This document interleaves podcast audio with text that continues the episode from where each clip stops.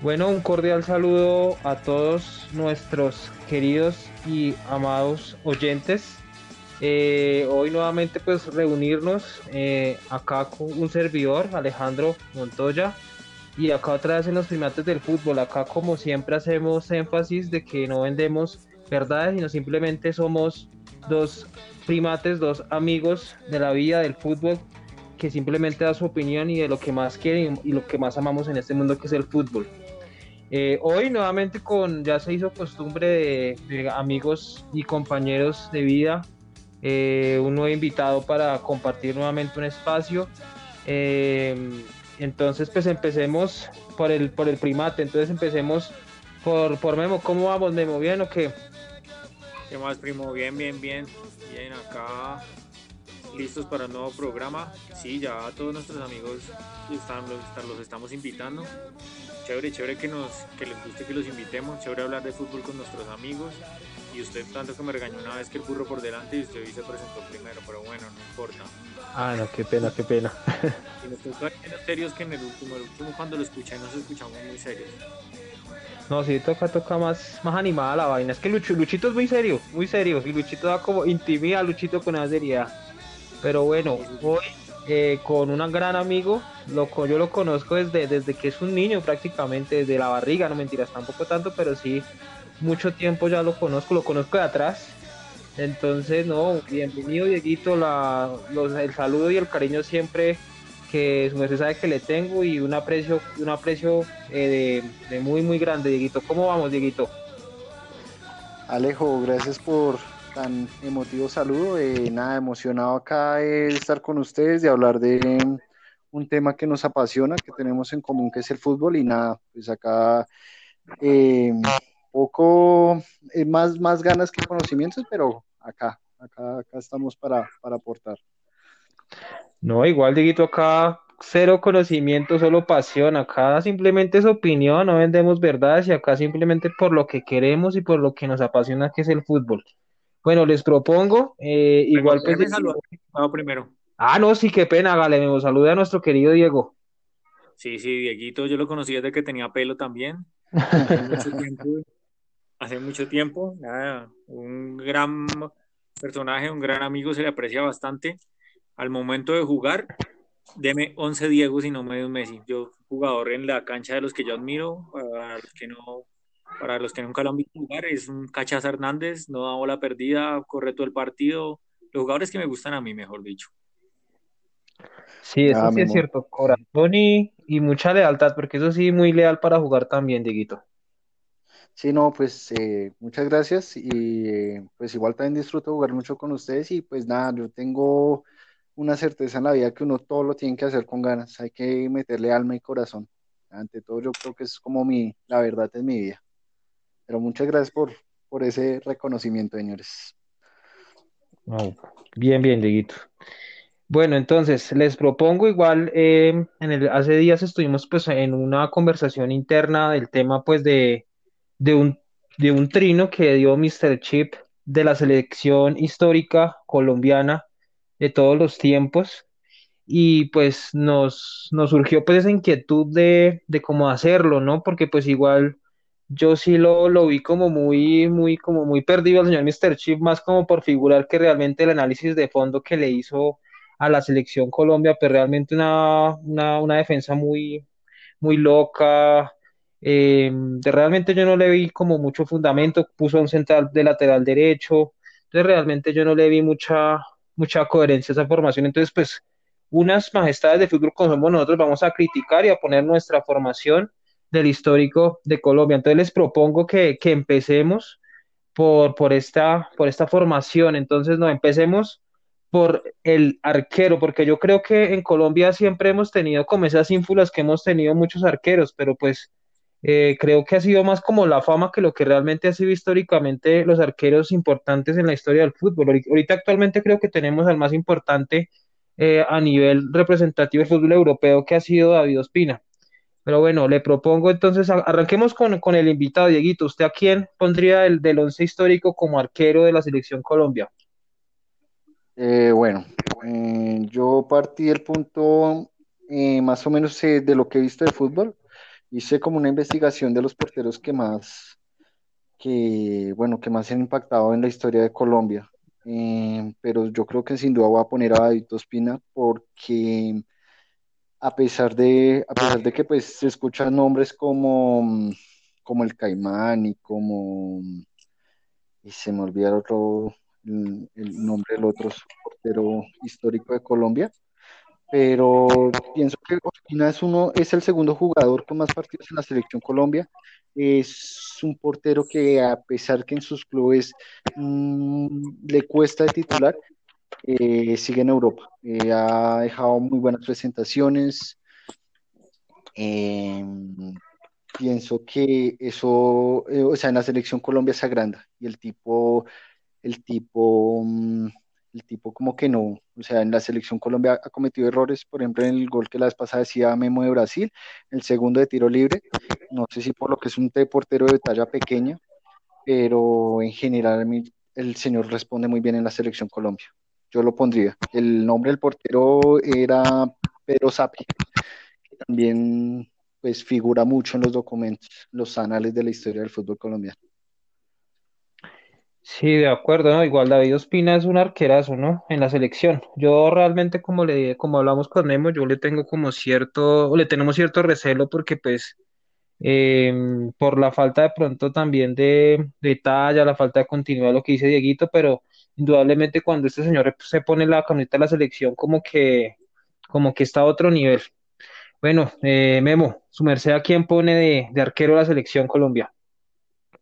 Pues yo tenía, acá fue una, tengo, bueno, tenía dos grandes dudas, esta era una de ellas, y pues creo que casi voy a discrepar con ustedes. Yo no me la voy a jugar con Ospina. Eh, bueno, hablando un poco de lo que dice Dieguito, pues sí, hay muy reconocidos que no vimos, pues yo me basé jugadores que vi. Acá no tengo ninguno que no haya visto. Acá mi... Eh, mi arquero, mi arquero es Oscar Cordón. A pesar de que en la experiencia mundialista fue muy mala con la selección, para mí es más portero que, que David. Claro que los números de David en la selección, lo que dice Diego, es el segundo jugador con más partidos, tiene muchos datos históricos, pero a mí yo le cobro muchas a David Ospina. A mí hay muchas por ejemplo, el, el gol que con, en Perú para la eliminatoria. Ese gol, como se, un tiro libre indirecto que puede definir un, la clasificación un mundial, desvía y la toca, no, que Entonces, pues, ese tipo de errores, pues, claro que es que el gol que hacen a Córdoba también que le hace baja, pero sí me quedo con Oscar. Oscar campeón, bueno, con la selección no, pero con Argentina logró, en Argentina Boca logró muchos títulos. Tiene errores que le costaron al fútbol, como la, la vez que a los hinchas americanos les duele porque regalan a Libertadores. Un poquito. Un poquito nomás. Con él.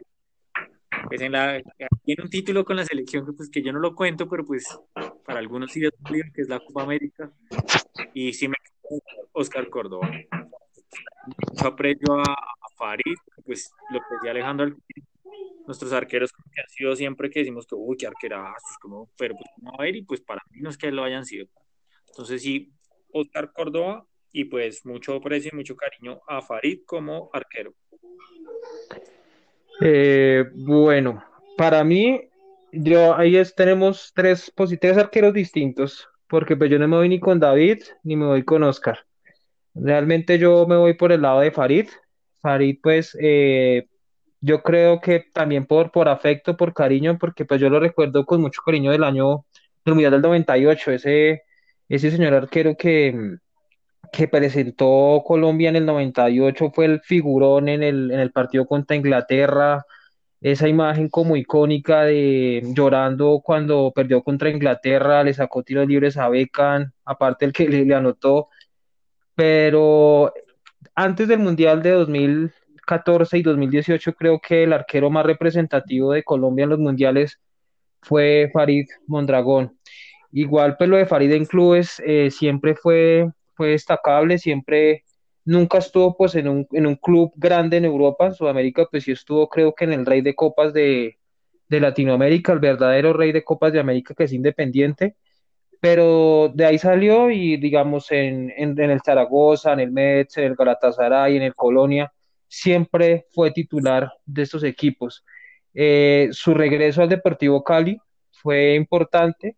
Digamos, el, el, final de Oscar Córdoba no fue el mejor. Recordemos esos hermosos clásicos que nos regalaba Oscar Córdoba contra Millonarios que le daba el balón a, rebotaba eso, le, rebota, le rebotaba un balín al señor, señor Oscar Córdoba. Eso sí es un señorazo porque yo he tenido la oportunidad de encontrármelo y ese señor es de verdad muy amable, lo saluda a uno, no es nada creído y es un tipo muy, muy amable, aparte pues también de todo lo, lo importante que ganó con Boca Juniors, que creo que es el arquero más ganador de la, de la historia del fútbol colombiano.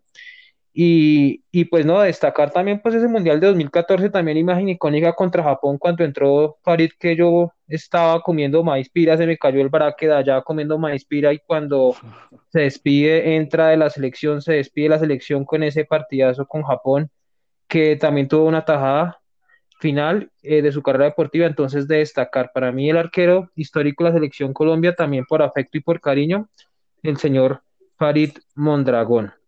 Bueno, entonces ya... Cuando entra, cuando entra también hay una imagen que es muy, que siempre está en mi mente, que es que casi se rumbea a José de la emoción de que le va a jugar. Hmm. Recuerda que lo coge, le coge la cara a José y casi, casi le zampa el beso. Da el pico, pero no faltó nada y se lo rumbea. Sí, que fue líder conjunto a Mario Alberto Yepes, yo creo que fueron los dos señores de experiencia, los capos dentro del camerino que, que alentaban y arengaban a esa selección importante de 2014. Bueno, eh, pasemos entonces.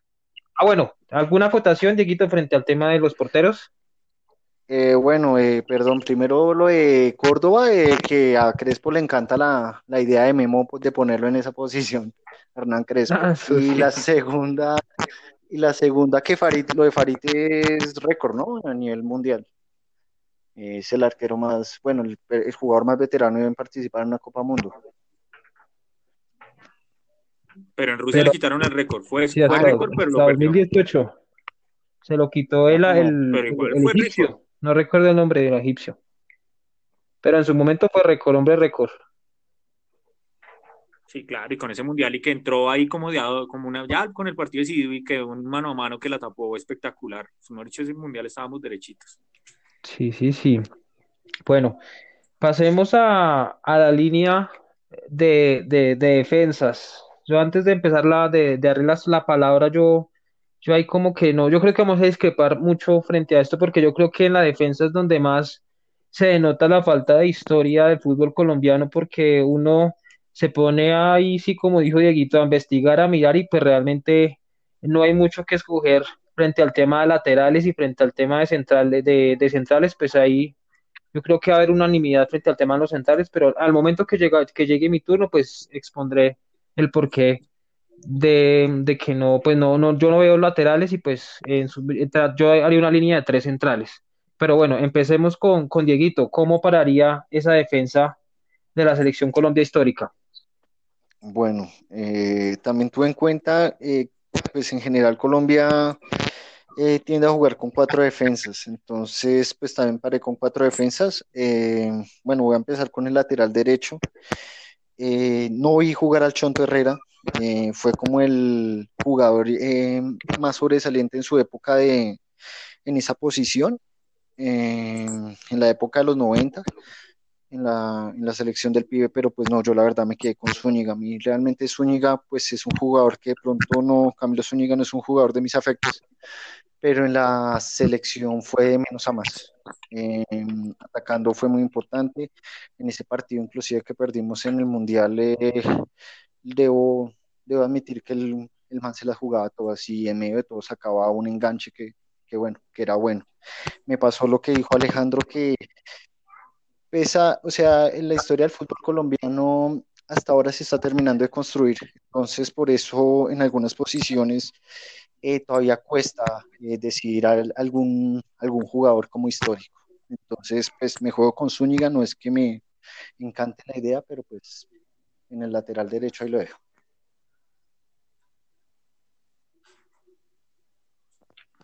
Y, y sus centrales, Dieguito, ¿cómo pararía esa línea central? Bueno, eh, jugando, bueno, de central derecho pongo a Iván Ramiro y al lado lo pongo, le pongo a Jepes. Creo que eso no, Jepes es un, Yepes es un, era un león defendiendo, pienso que a nivel selección es histórico lo que hizo. Iván Ramiro, aparte en la selección que pues eh, fue importante, eh, pero es más importante lo que hizo en sus clubes. En, lo, en el lateral izquierdo puse un jugador que yo creo que es más el tema de, de la, lo elegí por el tema de la pasión y es Pablo Armero. Pablito Armero fue jugador del América de Cali, eh, jugó en Brasil, no le fue tan bien en, en su carrera, inclusive en el exterior, jugó en Italia. Eh, pues así como histórico en la selección fue el primer gol que hizo cuando fuimos en el 2014 después de una ausencia tan larga. Entonces, pues yo, yo pararía así mi defensa. Los centrales, pues la verdad sí, sí frente a todos los que hay, eh, yo creo que Jepes y Iván Ramiro, e inclusive alcanzaron a compartir juntos, lo hacen muy bien. Sí, no, yo creo que frente a los centrales, yo creo que si uno va a jugar con, con línea de cuatro en el fondo, creo que va a haber unanimidad de gente de nuestra generación de jugadores que son indiscutibles, que son Mario Alberto y Iván Ramiro. Eso sí, no hay nada que discutir. Y frente a los laterales, eh, ese Mundial de 2014 creo que nos marcó a todos. Lo de Armero y lo de Zúñiga fue, fue brillante. Esa salida, esa, esa explosividad de los dos era, era muy, muy bacana pero igual en marca sí no, no marcaban un cuaderno ese par juntos. Pero bueno, eh, sí señor. Memo, ¿cómo pararía esa defensa?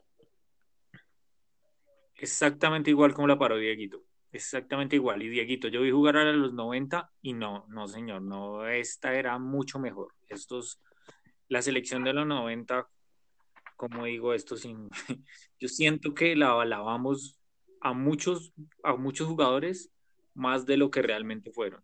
Y algunos que de verdad sí fueron históricos y que tienen mucho peso en el fútbol no, la, no lo reconocieron tanto. Entonces, de la defensa de los 90 yo no tengo a ninguno. Ustedes saben que Nacional y América no son de mis equipos favoritos, pero lo que hicieron los señores Zúñiga y Armero en el Mundial del 2014 fue algo sin precedentes. Ese par jugaban muy bien.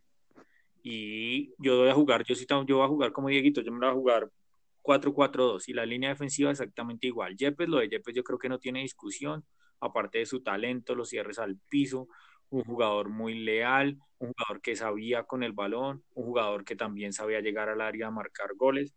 Iván Ramiro, un juego aéreo espectacular. Yo creo que los de toda esa generación que pasó del 98 a, hasta el 2014, que muchos jugadores buenos se perdieron, pero que me haya dolido que no haya podido jugar un mundial, Iván Ramiro, y más que en su momento prefirieron llevar al Chaca Palacios que a Iván Ramiro. Entonces son cosas como que, Juan Madre, le, le faltó el mundial a señor Iván Ramiro, pero sí totalmente para el equipo igualito que Diego ahí atrás. Yo voy a jugar 4-4-2. Listo, bueno. Eh, yo sí, realmente, pues yo pateo el tablero ahí.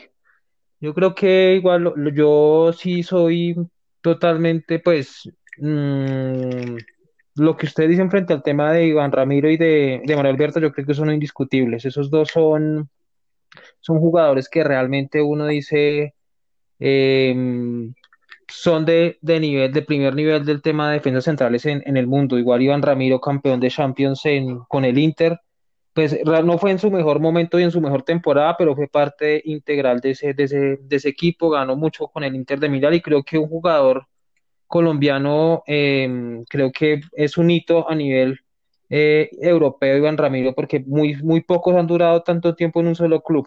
Ya está desde que salió de Nacional a San Lorenzo y de San Lorenzo al Inter y de ahí terminó su carrera profesional, entonces de admirar. Lo de Mario Alberto, indiscutible el tema. Ah, bueno, y aparte que ellos dos fueron la dupla, bien o mal del único título a nivel de selecciones de, de la Copa América de ese 2001, que fueron la dupla central, entonces pues también tienen un título que lo respalda que respalda esa dupla. Lo de Mario Alberto, capitán del Milan en su momento, muy importante. Pero pues yo haría una línea de tres y pues ahí sí me fui, dije voy a, hacer una locura de, del tema, pues ahí sí de investigar el tema de defensas centrales en Colombia y pues me encontré con un hombre, con un hombre de, de Francisco Cobos Zuluaga, eh, un defensor eh, de la época del Dorado, un jugador que pues eh, muchos de los, de los de los periodistas viejos, del, del doctor Peláez, Iván Mejía, hasta el propio Calvo este que no nos gusta mucho, lo mencionan como gran referente, jugador del Dorado, compartió plantel con, con, con Alfredo y Estefano, con Raúl Rossi, que es uno de los mejores laterales argentinos de la historia. Entonces yo pagaría al Cobo junto con Mario Alberto y con Iván Ramiro. El Cobo también fue parte de la selección del 62 y pues manejaba el perfil, el perfil izquierdo, porque a mí me parece que una selección y una, una defensa central, lo que hablábamos en el programa de la selección Colombia actual, es importante que se manejen los dos perfiles de la tanto derecho como izquierda, y pues los dos, en este caso Iván Ramiro y Yepes son, son derechos, y pues el Cobo, si bien es cierto, es derecho también, conocía la posición de, de por la parte izquierda, entonces lo, lo pondría esa línea de tres. Y pues porque realmente lo que, lo que les digo, yo me puse a buscar realmente laterales y pues laterales importantes, no hay Zúñiga, muy bueno eh, subiendo, pero marcando no era muy bueno. Arias, igual, un jugador que sale mucho, pero no marca bien. Y por lateral izquierdo, Armero para mí no era garantía. Y, en los 90, pues realmente eh, Wilson Pérez, que era el jugador así de lateral izquierdo, pero también, y Diego León Osorio, que también jugaba para la posición, pero pues realmente los jugadores que uno diga, uff, de otro nivel. Eh, bueno, ¿Alguna acotación frente a esta posición, esta línea 3 que yo hago, muchachos? Eh, pues no, mira, ahora a ver, pues, lo que pasa es que Colombia, la histórica, la histórica de Colombia sería un 4-4-2, pero bueno, y, chévere que, que usted plantee algo diferente. Sí, ya, ya a nivel, digamos, investigando si el 4-4 va como eh, generar como eh, más historia, pero lo que está haciendo, sí, lo que dice Memo va a ser interesante y pues como verlo desde otra perspectiva, pues una vez es como que se va como muy a la fija con ciertos jugadores, ¿no? Y acá como de tomar riesgos, a veces como que uno lo piensa, porque a veces, aunque la historia, lo que les decía la selección colombiana es que sea la, la, la más grande, igual hay jugadores que, que pesan. Entonces como que uno a veces dejar uno al otro fuera como que lo piensa dos veces. Sí, señor. Bueno, entonces vámonos por ese medio campo. Entonces ustedes se lo juegan con un, una línea de cuatro. Entonces, ¿cómo pararían eso? Un, dos de marca, dos extremos, ¿cómo pararían entonces ese medio campo, Dieguito? Pues yo puse, bueno, en los cuatro puse uno, uno de marca total que es Leonel Álvarez. Eh, la verdad iba a poner ahí juntico a Sánchez, pero es que hay otro jugador que después les comento que me, me pesó más pero yo los puse así, Álvarez, Rincón, Valderrama y James. Eh, digamos que eh, lo hice porque, bueno, Rincón yo lo vi jugar, eh, pues digamos que no tenía muy clara cómo jugaba él en cuanto a, o sea, en cuanto que más me, podía aportar de, de, su velocidad, de su recuperación, pero era un jugador muy funcional entonces pues no lo podía sacar del, medio campo. James, pues pienso que a pesar de lo de a veces de los problemas que tiene ahorita con la selección en cuanto, en cuanto a su ego y en cuanto a la prensa, en cuanto a todo, yo creo que James es indiscutible, al igual que Valderrama, porque Valderrama marcó una generación, son jugadores que de aquí para allá van a ayudar a que la historia de la selección crezca. Entonces yo pienso que lo que es Valderrama, James, no, en todo once histórico debería estar. No pienso que en eso sí tengamos discusión, así como lo de los centrales, deberían ser, ser fijos. Eh, pienso que con eso se gana creación, se, se pueden tirar eh, balones largos al espacio, la recuperación de Álvarez es importante, Rincón puede aportar en eso también, y pues aparte velocidad con, con, con Freddy. No sé qué más decirles acerca de eso, de esa línea de cuatro. Listo, Dieguito. Esa sonrisa de Memo es que él mismo, él puso esos mismos cuatro, algo me lo dice, ¿cierto, Memo? Totalmente, tanto que peleamos en el grupo de Dieguito y mire, estamos poniendo el mismo equipo. Pero acá me han dicho, parece que hubiéramos hablado antes. Exactamente el mismo equipo. Tenía una duda ahí con Leonel, casi lo saco, iba a meter a Harold Lozano, pero pues no, tenía que dejar a alguien de, de, de marca a marca lo de Leonel era muy importante la selección, la selección de los 90, este sí era de los jugadores de verdad importantes este man era irreemplazable, en su momento era irreemplazable. Y siempre le ponían ahí jugadores no tan buenos, bueno, siempre no, pero ahí recordemos que él hizo muchos partidos con Barrabás y pues Barrabás no que le ayudara mucho en, esa, en esa tarea. Eh, recuperaba, daba garra, daba fuerza, cuando había que pegar, pegaba. Recordemos que en el Mundial del 90, después de que le levantan a Valderrama, él va y levanta al, que levantó a Valderrama. Es un jugador que cuando tocaba meter, metía. Y que en esa época sí metían y no es como ahora que los protegían tanto. Eh, Rincón, monstruo, monstruo, monstruo. Creo que ya lo había dicho acá, para mí es el jugador más completo que yo haya visto en el fútbol colombiano. Puede jugar de 8, puede jugar de 10, podía, tenía gol. Aparte, él se le tiene mucho cariño porque pues, él fue en Santa Fe un jugador muy, muy importante en la historia de Santa Fe. Creo que este señor, no sé si hubiera estado en otra época o no sé si algún, no, me hubiera gustado que este man hubiera triunfado en Europa porque es que era demasiado, jugar a Rincón era, me encantaba esas zancadas, ese paso al ataque, eso, esos movimientos como se entendía con Valderrama.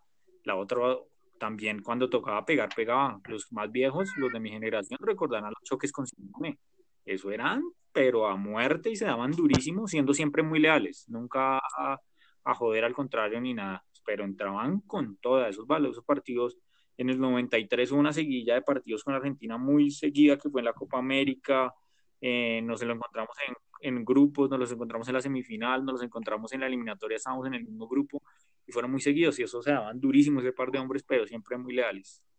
Valderrama, para mí, la historia del fútbol colombiano ah, estuvo, estaba antes y después de Valderrama siempre para mí el pibe, aunque no ganó mucho en clubes, solo la Copa Francia, este hombre fue un líder muy positivo, hasta fastidioso ya era, porque se veía que era demasiado disciplinado, eh, pero un hombre que con la selección siempre, siempre rindió. Yo creo que este señor, hasta el último momento, eh, al final, cuando se en el Mundial del 98 lo criticaron a más no poder, y miren cuánto nos costó volver, volver a un Mundial, por, después de que se retiraba Valderrama, porque es que aparte de ser talentoso, era un líder, un hombre que respetaba en el mundo. Escucha un canal inter... Acá nosotros somos agrandados, pero no, uno escucha de verdad a, los, por ejemplo en Argentina, y eso, hablan, hablan de Valderrama y lo dicen sinceramente y se, se llenan de flores. Ruggeri dice que lo que aguantaba Valderrama aguantándole espata, que nadie lo aguantaba. Recuerdo mucho en, una, en unos premios FIFA, cuando Gullit va a entregar un premio y sale con la peluca de Valderrama. Valderrama es para mí, y aparte de que es indispensable, de una vez le doy la cinta de capitán. Por encima de James, que ustedes saben que también es para mí otro crack, otro fuera de serie. Entonces pongo a Leonel de marca a marca, a Rincón de 8, al pibe de 10, a James más adelante, que, haya, que haga lo que quiera, ese sería mi medio campo. Y pues lo de James también en la selección goleador de un mundial. Yo creo que con eso ya tiene para toda la vida. Sí, bueno, igual eh, esos nombres, igual que igual que los centrales, yo creo que son imprescindibles para, para nuestra generación. Lo de Valderrama es algo que, que independiente de que haya ganado o no haya ganado muchos títulos, es un jugador que es eh, una, una figura, un ícono para, para el fútbol mundial, lo que Maradona, lo que es para Maradona, para lo que es para el mismo para el mismo Pelé, para Chilaver, para todos esos jugadores, hasta para el mismo Zidane, mm, porque pues hubo un partido que él recuerda empezando su carrera que jugó con, con Valderrama y lo recuerda. Entonces Valderrama lo de Beckham cuando jugó el año en el Mundial 98 que pues se le acercó a pedir la camiseta de Valderrama. De Valderrama es, es algo más allá de títulos y todo, es una, es un ícono, es una figura que, que es de aplaudir. Bueno, mis mi línea, pues obviamente, como yo juego con línea de tres, eh, yo juego con, con cinco en, la, en los volantes. Eh, igual que ustedes, eh, pongo a Leonel Rincón, James y, a Carlos, y a Carlos Valderrama, al pibe. Y, pero pues bueno, Leonel, obviamente se demarca lo que dice Memo, ese, ese, ese jugador que, que necesitamos ahí dando pata, ese jugador que aparte pues de que da pata, es un jugador leal y sabe jugar con tarjeta amarilla que es indispensable para, para el fútbol antiguo y para el fútbol moderno, es saber manejar los tiempos y saber manejar cuándo tiene que dar pata y cuándo tiene que bajarle un poquito la intensidad. Es un jugador que es imprescindible para, para el fútbol colombiano. Creo que en el fútbol colombiano no, no ha habido más, porque después a Lionel lo comparaban con el Chicho, que el Chicho me parece un jugador Aparte, como persona me parece detestable, como jugador no le llega ni a la, ni a la mitad de lo que era Lionel Álvarez.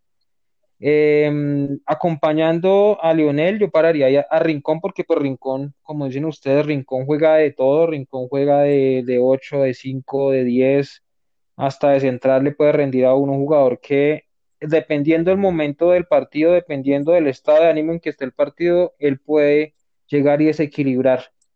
Eh, lo, que, lo que decía en su momento cuando inició, lo comparaban con Baldomero y a Baldomero ahora lo, lo comparan con Pogba. Imagínense, a, Rincón en este momento sería eh, conjunto a James esa una dupla pero mágica en la selección Colombia. Igual James lo criticó, ¿no? Que dijo que Rincón no estaría entre su top 3 o top 5 de la selección Colombia, de los históricos. Uno de los descaches de James, que juega que bien con la boquita, Va, pero pero, como que la caga cuando ahora es ajética.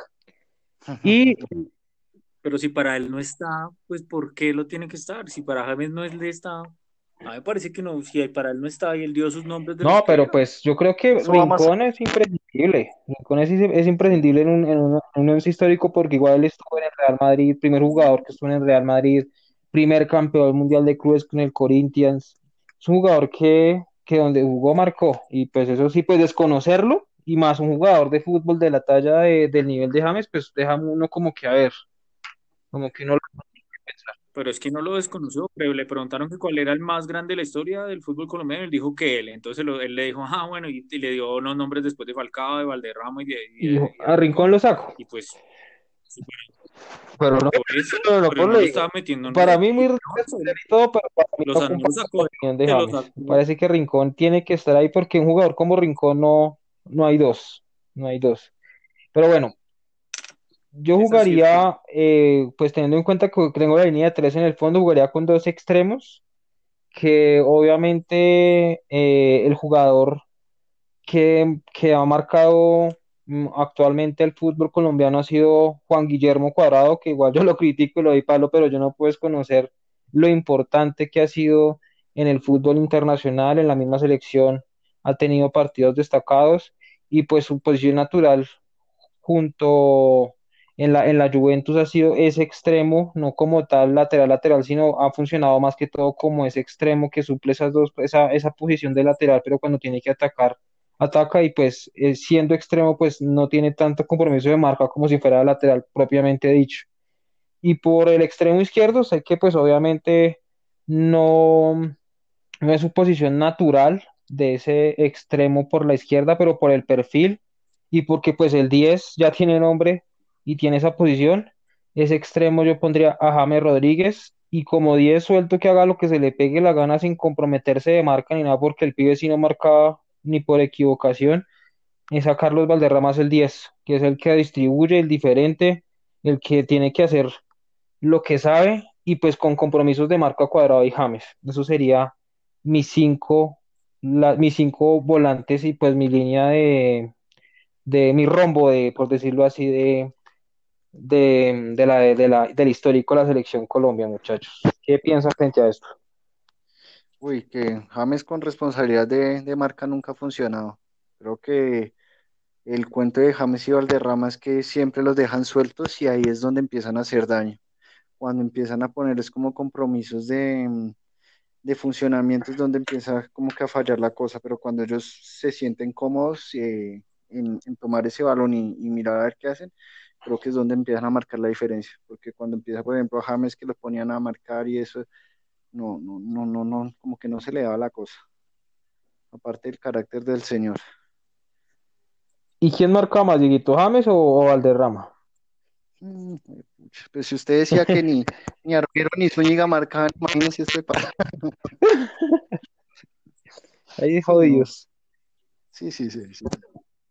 Pero yo vi a Valderrama tirándose al piso y recuperando balones. Es más, cuando él se lesiona con Suecia, él dice que aguanten el cambio y va y se tira al piso y lesiona Bueno, man que le pegó. Yo sí le prefiero darle el pre responsabilidad de marca al pibe eh, que a James. Bien más partidos al pibe de pronto teniendo que hacer eso que al mismo James. Yo lo que dice Dieguito, a James, nada. James no le gusta, no lo siente. Claro que los últimos partidos me ha gustado que ha dado pata, que ha ganado, por ejemplo, que con el partido contra Chile le dio una patada buena a Alexis. Y con el Everton también que jugó con amarilla y lo hizo bien. Sí, es cierto. Igual pues también hay que esperar también la madurez de James, ¿no? Porque igual le quedan todavía años y pues de pronto con la madurez, con la sabiduría que, da- que dan los años, de pronto nos, nos sorprende y puede, puede pues mejorar el tema de marca y, y mejorar su, su cabecita, de pronto nos puede sorprender. Bueno, entonces, eh, ¿cómo pararían esos dos delanteros? Yo creo que en esto sí hay una unanimidad. Yo creo que acá no tenemos mucho que discutir, Dieguito. ¿Cómo serían sus dos delanteros? Ah, bueno, un poquito más retrasado, eh, obviamente el señor este Tino Asprilla, eh, yo iba a jugar con una línea de cinco, iba a poner a Sánchez, pero es que desaprovechar a Asprilla como que no. Y de delantero, el mejor delantero de todos, Carlos Vaca. No mentiras. Tenía que decir. Sí, un saludo para Saludo Iván. para Iván. Eh, no, no, no, yo creo que, bueno, eh, lo de Asprilla fue muy importante, fue uno de los jugadores colombianos en donde empezó a brillar en, en Europa, en el Parma, en Newcastle, en donde lo quieren muchísimo.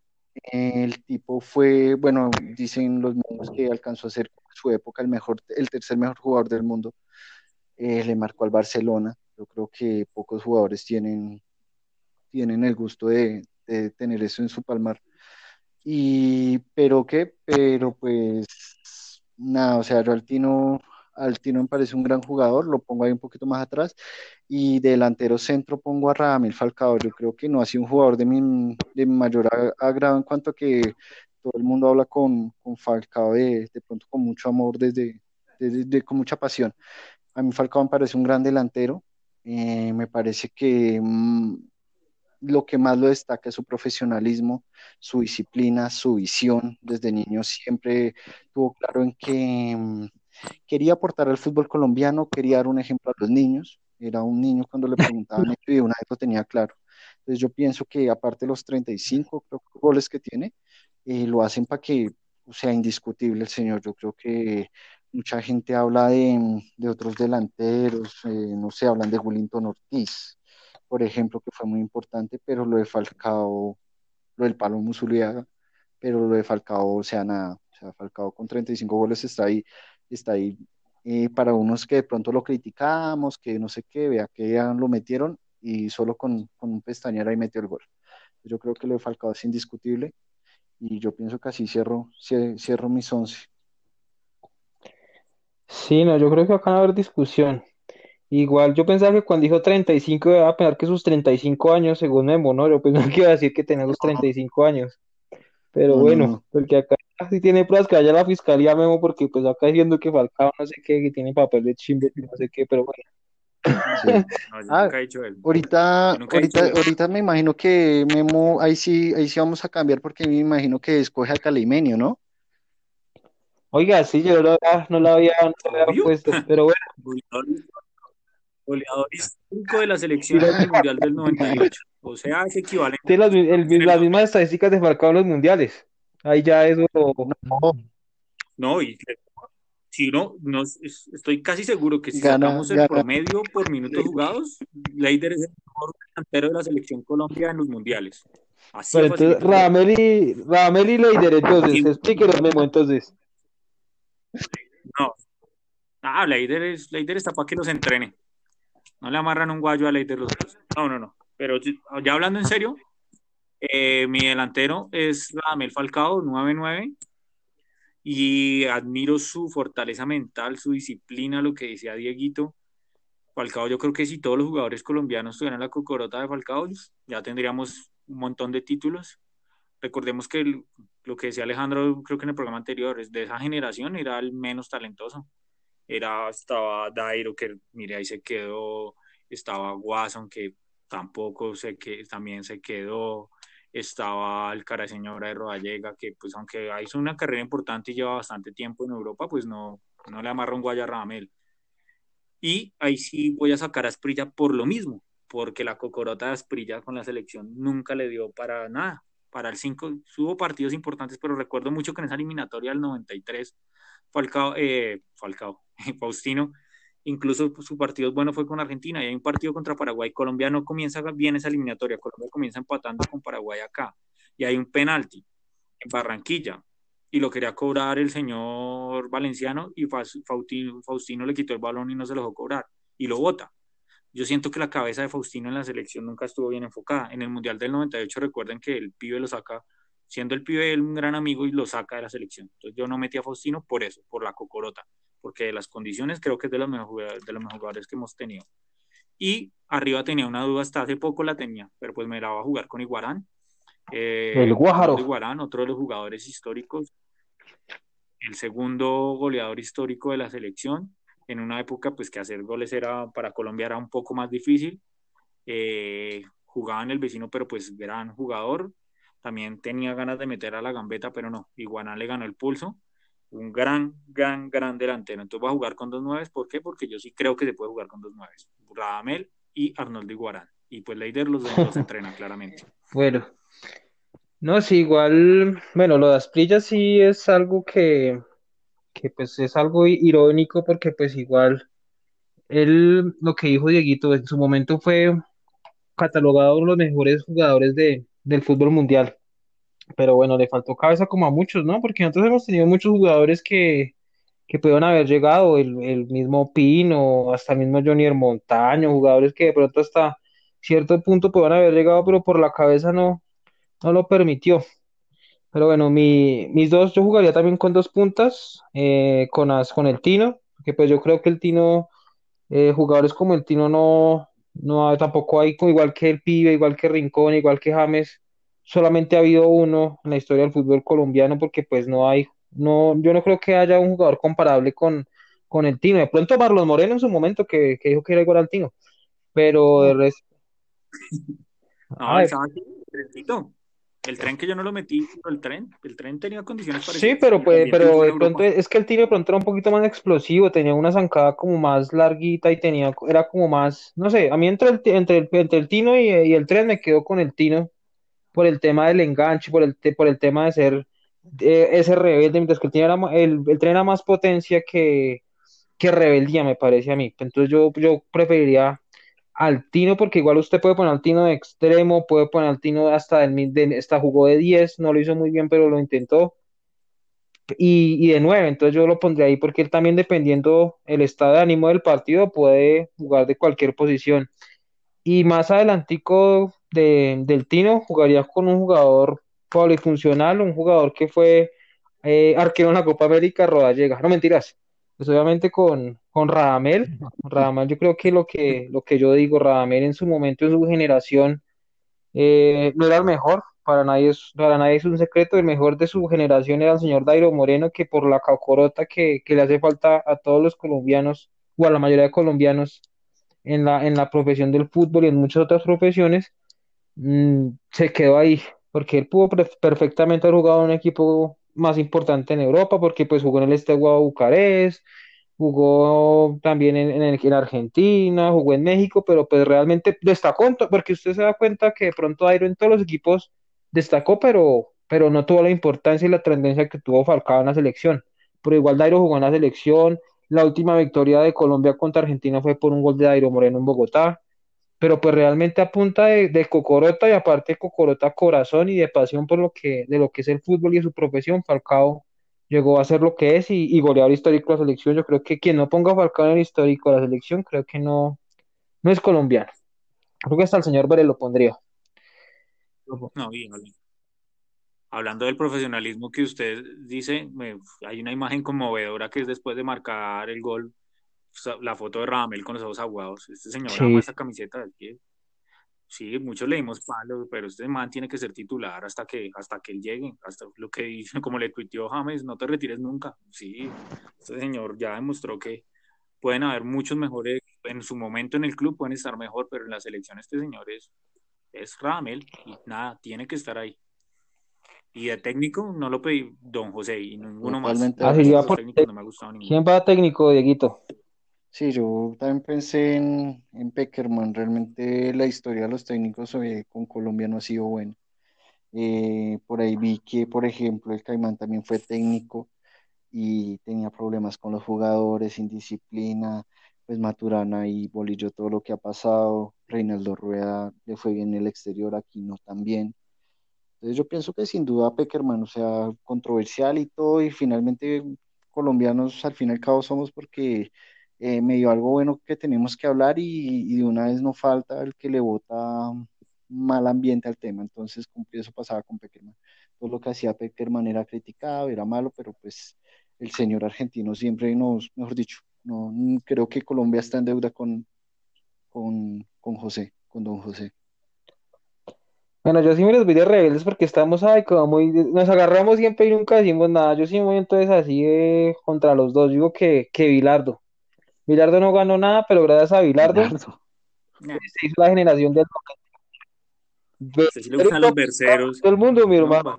póngale fue campeón del mundo. No. Así es, fue campeón con y fue, fue diferente. No puede y, y, me parece que es un técnico que en su momento pudo, no, no, no jugó, no, no tuvo gran, gran trascendencia con la selección porque en el 86 no lo clasificó al mundial, en el 82 no lo clasificó al mundial, pero después con la selección argentina, y mire, campeón del mundo a punta de verso, pero campeona del mundo. Entonces yo pondría a Bilardo como técnico histórico. Pues no, gracias a Bilardo, porque Bilardo y Maradona juntos, bomba. Y ya después no pudieron hacer nada más. Bilardo y Maradona. No, no, pero pues tocaba, y sí, es que somos todos somos, estamos todos de acuerdo y somos, no, no, no tocaba. ¿Y por qué no sacó a Falcao y metió a Teo? Yo saqué. Pues sí, sí, tanto ah, quería ser diferente.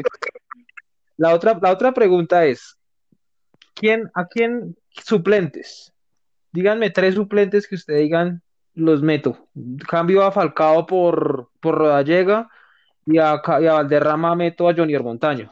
Entonces, digamos, tres suplentes fijos en esa selección. Dieguito. Bueno, entonces, pues me lo voy a llevar por la historia y pondría ahí de suplente a Willington. Eh, pondría al señor, yo no sé, yo tengo mucho cariño a ese jugador que es Carlos Sánchez, que fue que lo trajo el señor Pinto. Me parece muy funcional. Y pondría, no sé, no sé, no sé. A ver qué tengo por acá. Ah, no, pues si ya que se pusieron de diferentes, yo pongo al pitufo de Ávila. Lo pongo de Al pitufo. Ya, de diferentes.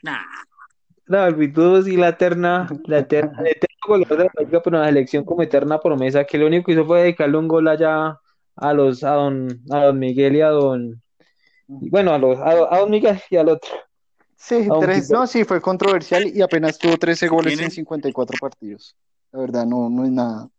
Tiene un promedio muy bajo. No, pero el Pitufo en, el América siempre la metía. Ese man sí fue referente y nos metió un gol de cabeza, ¿no, Memo? Como a los 100 años entró y nos metió gol de cabeza. Bueno, Memo, ¿y su merced qué? ¿Quién metería suplente? Tres suplentes, dígame. Valencia, el tren, eh, Cuadradito que no lo metía en los titulares y Jaro Lozano. Interesante. Sí, lo, lo, dejaron, lo dejaron Lozano siempre fue, dicen muchos que, que fue por la lesión de rodilla que tuvo, ¿no? Que, que no pudo trascender más allá de lo que, de lo que fue, pero dicen que tuvo grandes partidos en la liga, la liga española y que fue un jugador muy importante, ¿no? Y es que le tocó competir en la selección con hmm. pues ahí sí no tenía, no, pero pues si este señor en el partido, en el Mundial del 94 ya eliminados, que movieron el banco, él estuvo en el 2-0 contra Suiza y hizo un partidazo. Siempre hizo muy, siempre, siempre rendía. Ese, cuando ese man estaba en el América de Cali, volaba. Hmm. Bueno, mis suplentes, el primero Barrabás. eh, no, el primero, la gambeta. La gambeta, yo la verdad no lo tenía como en esa referencia, pero yo vi ese partido de los de, de hace poco que transmitió, que transmitió acá Caracol y un jugador diferente, ¿no? Esa gambeta jugaba bastante bien. Em, yo creo que pues como tengo línea 3 obligatoriamente tendría que tener otro, otro central. Eh, yo pondría ahí a Andrés Escobar, que Andrés Escobar un jugador aparte pues de pues toda la mística que tiene frente al tema pues de su, de su asesinato y todo el tema de, de lo que fue ese Mundial del 94. Me parece un jugador que era elegante para salir, tenía un buen pase. Y eh, tendría otro volante, que eso sí, pues eh, lo que dice Dieguito, un jugador eh, que es diferente, un jugador que le imprime fuerza y personalidad a ese medio campo, que tendría que ser el recambio de pronto ahí de, Lionel, que sería Carlos Sánchez. Bueno, muchachos, interesante la, la, la, la, dinámica y no darle las gracias a, a Dieguito, a Memo. Dieguito, muchas gracias por acompañarnos, muy bacano acompañarnos y, pues nada, reiterar ese, ese gran aprecio, ese gran cariño que se le tiene y no desearles muchos éxitos. Bueno, eh, Memo, ¿qué tiene que decirle a nuestros invitados? ¿Algo que acotar, algo que decir? No, pues antes de despedirnos de Dieguito, usted metió a Andrés, yo no tendría Andrés ni en los ni en mis, mejor dicho, ni en los 100 mejores jugadores de la selección, no está para mí Andrés Escobar Pero pues bueno, acá hablar de, de ese jugador acá en Colombia todo el mundo lo aprecia, le tiene mucho cariño. Yo lo soy más viejo que ustedes, le vi más partidos y creo que fue más, lo que digo, esa generación de los 90 tuvo jugadores que son súper sobrevalorados y entre ellos, con todo el respeto, de la, eh, Andrés Escobar es de esos para mí. Eh, me gustó una vez un programa que Oscar Córdoba le dijo a Aristizábal y a Valenciano muy decentemente, les dijo, pero hombre, ¿ustedes qué tanto hablan si no ganaron nada? Y creo que es que esa selección de los 90 fue muy sobrevalorada en muchos casos, teniendo en cuenta lo que les digo, que pues para mí se marca antes y después de Valderrama el fútbol colombiano, pero sí hay jugadores que no. Entonces eso quería acotar del tema de Andrés. Y no, a Dieguito, el aprecio que ahí en el grupo nos agarramos, pero pues yo qué culpa que su equipo le haya hecho tantas cosas al fútbol colombiano. Eh, y también es para sacarle la piedra a Luchito que se enciende fácil. Y no nada, Dieguito, que pronto podamos volver a las canchas para. Eh, bueno, Memo, muchas gracias. Eh, igual, pues también les tengo a ambos mucho cariño. Sí, mejor dicho, que me juego, pero ya. Eh, solo les quería decir, acotar una cosa. Bueno, eh, miren, el tema de los jugadores, yo sé que hay jugadores que son sobrevalorados, son de pronto que uno dice, nada, de pronto no es del gusto de uno, pero cada jugador... Sí, exactamente. Cada jugador es lo que eh, permite, inclusive cada fracaso es lo que tiene la lo que va haciendo la historia de la selección. Por ejemplo, a mí no me gusta ni poquito René Guita, pero René Guita impulsó de alguna manera el fútbol colombiano. Fue un jugador muy importante. Eh, inclusive lo vieron más en el exterior que acá. Eh, el tema de los porteros que hoy juegan con, con, el, con el pie, que salen así, bueno, que salen bien, en parte él es uno de los pioneros en esas, en esas, en, esos temas. Entonces no lo vean tanto, de pronto uno no lo aprecia en toda su dimensión, pero cada jugador diferente que sale es, lo que va forjando la historia del fútbol profesional colombiano mucha gente que critica hoy a James, yo sé que tiene muchos errores, pero por ejemplo, tienen que ver que esto es algo extraordinario, es algo que no se va a repetir y ojalá las nuevas generaciones que vengan, vengan, por ejemplo, con, sigan también el ejemplo de Falcao en su disciplina, en, su profesionalismo, porque así quizás la historia podamos, mejor dicho, poder meter más jugadores y poder contar con muchos más talentos, que talento es lo que sobra, pero pues falta como lo que ustedes dicen, esa, esa cocorota. Sí, no, faltó, faltó la, menos mal ustedes pidieron ahí una, una, una respuesta sin pregunta previa, pero sí faltó la pregunta de qué jugadores sobrevalorados eh, de pronto en la selección eh, hubo y que pues mucha gente los, los quiere, pero pues realmente no fueron tan, tan íconos como los quieren pintar. Para mí el primero que realmente no, yo no le veo la dimensión, ese goleador de la Copa, de nuestra Supercopa América, ese mejor jugador sin balón según el bolillo, Víctor Hugo Aristizábal, el jugador más sobrevalorado del fútbol colombiano para mí, es un jugador ah, detestable en todo el sentido de la palabra. Y, y, lo de los arqueros, yo creo que lo de los arqueros es algo que, que siempre hemos tenido ínfulas de tener superporteros y hoy nos damos cuenta que tenemos uno o dos arqueros y no tenemos más y lo de, creo que lo de, lo de muy buena persona, muy bacán y todo, pero lo de Miguel Calero creo que también fue un jugador que fue muy sobrevalorado y que no tuvo de pronto la, la importancia y la trascendencia que nos, que nos quieren pintar. Bueno amigos, muchas gracias por esto. Recordar que... Hágale, hágale. Una pequeña acotación antes de despedirnos. Eh, sí, en ese tema de los sobrevalorados, pues decía ahí Dieguito que antes de, de Higuita, pues fue cuando aprendieron a, salir con el balón. Lo que pasa es que Higuita salía y la embarraba. Entonces sí, se, la, se arriesgaba, era, era, más lo que la embarraba lo que tenía. Eh, cuando usted habló de los sobrevalorados, iba a dar el mismo ejemplo de Calero. Pues lo que sí, con todo el respeto, un portero que fue muy importante en la historia del Pachuca. Pero acá en Colombia yo recuerdo que a Calero en todos los estadios lo puteábamos Calero era un jugador acá en Colombia que lo odiaban, hasta los del Cali en su momento que había sido ídolo cuando pasó a Nacional. Calero era un arquero que acá que todos puteábamos. Yo creo que los únicos que no eran los hinchas de Nacional. Pero pues eso e, en ese tema sí. Y el tema de Aristizábal, por culpa de Aristizábal la selección de los 90 no ganó nada porque fue cuando votó el penal allá en, la semifinal. Pero lo que dice Diego es muy, es muy cierto, digamos que porque a uno no le, le guste o no le guste, no los puedes calificar eh, que en el grupo peleábamos por el tema de James, que yo siempre lo voy a defender porque para mí no es Todos le dicen que la cocorota para mí el man la tiene bien puesta. El, tema siempre con Zidane lo manejó muy respetuosamente. Lo que le critican yo no sé si puede ser por el fanatismo que ustedes dicen, pero yo hay muchas cosas que a James le admiro. Me parece que es un rey cuando dentro de la cancha. No le veo esa como que todos dicen de niño consentido, eso no, no lo veo. El man cuando le ha tocado agachar, agacha. Cuando... Y que era lo otro que les quería decir. Bueno, entonces ese tema de James. Y un poquito. No, no, pues no, ya, ahora sí finalizamos. Bueno, este igual también, última acotación ahora sí, porque nos estamos yendo largos. Eh, lo de James es algo que toca valorarlo, toca respetarlo, y pasados los años nos daremos cuenta de la tendencia de James Rodríguez. Ay, ya porque. déjenme decir la última. Ya me acordé, hablando del tema James, yo quería poner un ejemplo que con James nos va a pasar lo que nos pasó con Montoya. Le daban palo a Juan Pablo Montoya, que era un agrandado, que era un petardo, que era.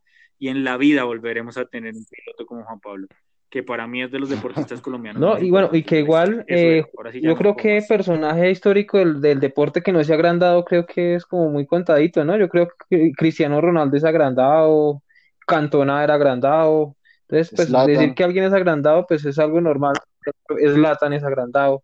Entonces, pues realmente Ajá, uno es Dios. Pero eso no, es ser agrandado, es ser consciente de quién es uno. Es que eso es diferente. Sí, sí. No, igual. igual es